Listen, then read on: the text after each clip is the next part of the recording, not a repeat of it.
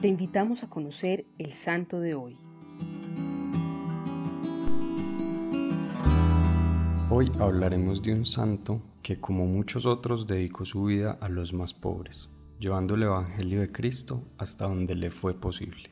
Este santo es San Alfonso María de Ligorio. Nació en la nobleza napolitana el 27 de septiembre de 1696. Sus padres eran don José, marqués de Ligorio y capitán de la Armada Naval, y doña Ana Cavalieri. Alfonso fue el mayor de ocho hermanos, pero no fue el único que se dedicó a la vida religiosa. Dos de sus hermanas serían monjas, uno de sus hermanos benedictino y otro más sería sacerdote secular.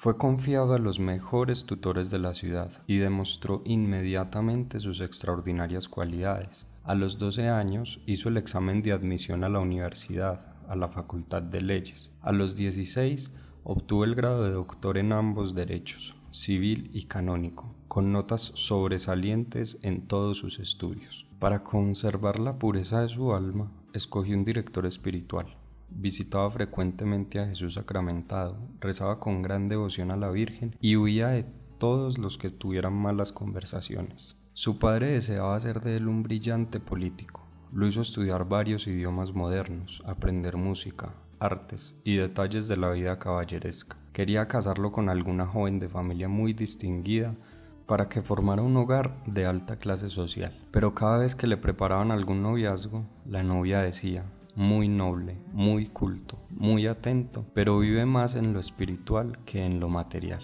Tuvo una carrera excelente como abogado, ganaba en todas las causas que defendía, pero cuando llevaba ya cerca de 11 años ejerciendo, tuvo un caso que cambió radicalmente su vida. Hubo un pleito muy famoso en la época entre el doctor Orsini y el duque de Toscana. Ambos querían la propiedad del feudo de Amertice, estaba en juego una gran cantidad de dinero. La defensa de Alfonso fue impecable como siempre. Sin embargo, el defensor del duque le entregó un documento y le dijo, todo lo que nos ha dicho con tanta elocuencia cae de su base ante este documento. Cuando Alfonso estaba seguro que defendía la justicia, se dio cuenta que por maquilaciones políticas e intrigas pierde su primer caso. Fue tan duro para el santo haber perdido así que dijo, mundo traidor ya te he conocido. En adelante no te serviré ni un minuto más. Después de estar encerrado en su cuarto por unos días, dedicado a la oración, decide salir y visitar a sus amigos, los enfermos del hospital de los incurables. En una de sus visitas, siente en su corazón como Jesús le dice, Alfonso, deja todas las cosas,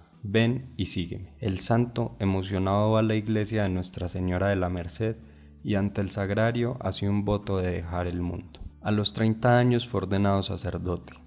Se dedica entonces a trabajar con los más pobres de Nápoles y de otras ciudades. Su padre, que en principio se negó a que su primogénito fuera sacerdote, lo escuchó predicar el Evangelio y dio gracias a Dios por el hijo tan entregado que tenía. En una de sus misiones, Alfonso cae enfermo y los médicos le exigen un largo descanso. Se retira a Amalfi con un grupo de amigos y se instalan cerca de una ermita llamada Santa María de los Montes, en Escala. Los pastores y cabreros iban a pedirles la palabra de Dios.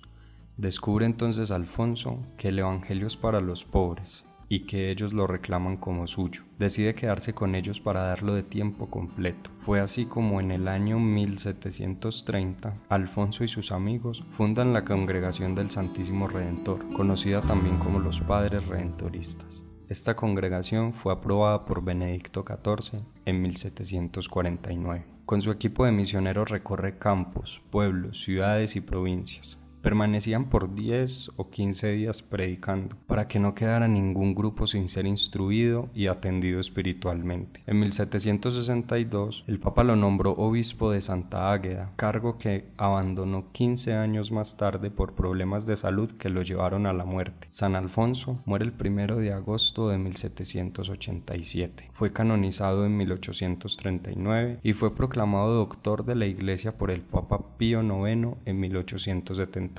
Más adelante, el Papa Pío XII le dio el título de protector celestial de todos los confesores y moralistas. Cuando alguien entrega su vida enteramente a Dios, Es admirable cómo el tiempo alcanza para todo. Un ejemplo de esto es San Alfonso. Predicaba, confesaba, preparaba misiones y escribía. Al morir dejó 111 libros y 2.000 manuscritos. Su libro más famoso, Las Glorias de María, tardó 16 años en escribirlo. San Alfonso nos dejó también un regalo inmenso, una de las fórmulas de la comunión espiritual, y quizá la más usada fue escrita por él. En estos días de aislamiento, donde no es posible recibir a Cristo Eucaristía físicamente, hemos hecho muchas veces esta oración. Te invito a que en tu próxima Eucaristía, cuando hagas tu comunión espiritual, medites sobre la importancia de tener a Cristo en tu corazón. Señor Jesús, tú que inspiraste a San Alfonso María de Ligorio, llevar el Evangelio a los más pobres y necesitados, y como fruto de esto resultó la congregación de los Padres Redentoristas, te pido que me ayudes a abrir mi corazón para recibir con amor tus deseos y dar fruto abundante donde tú me lo pidas. Así sea. Cristo Rey nuestro, venga tu reino.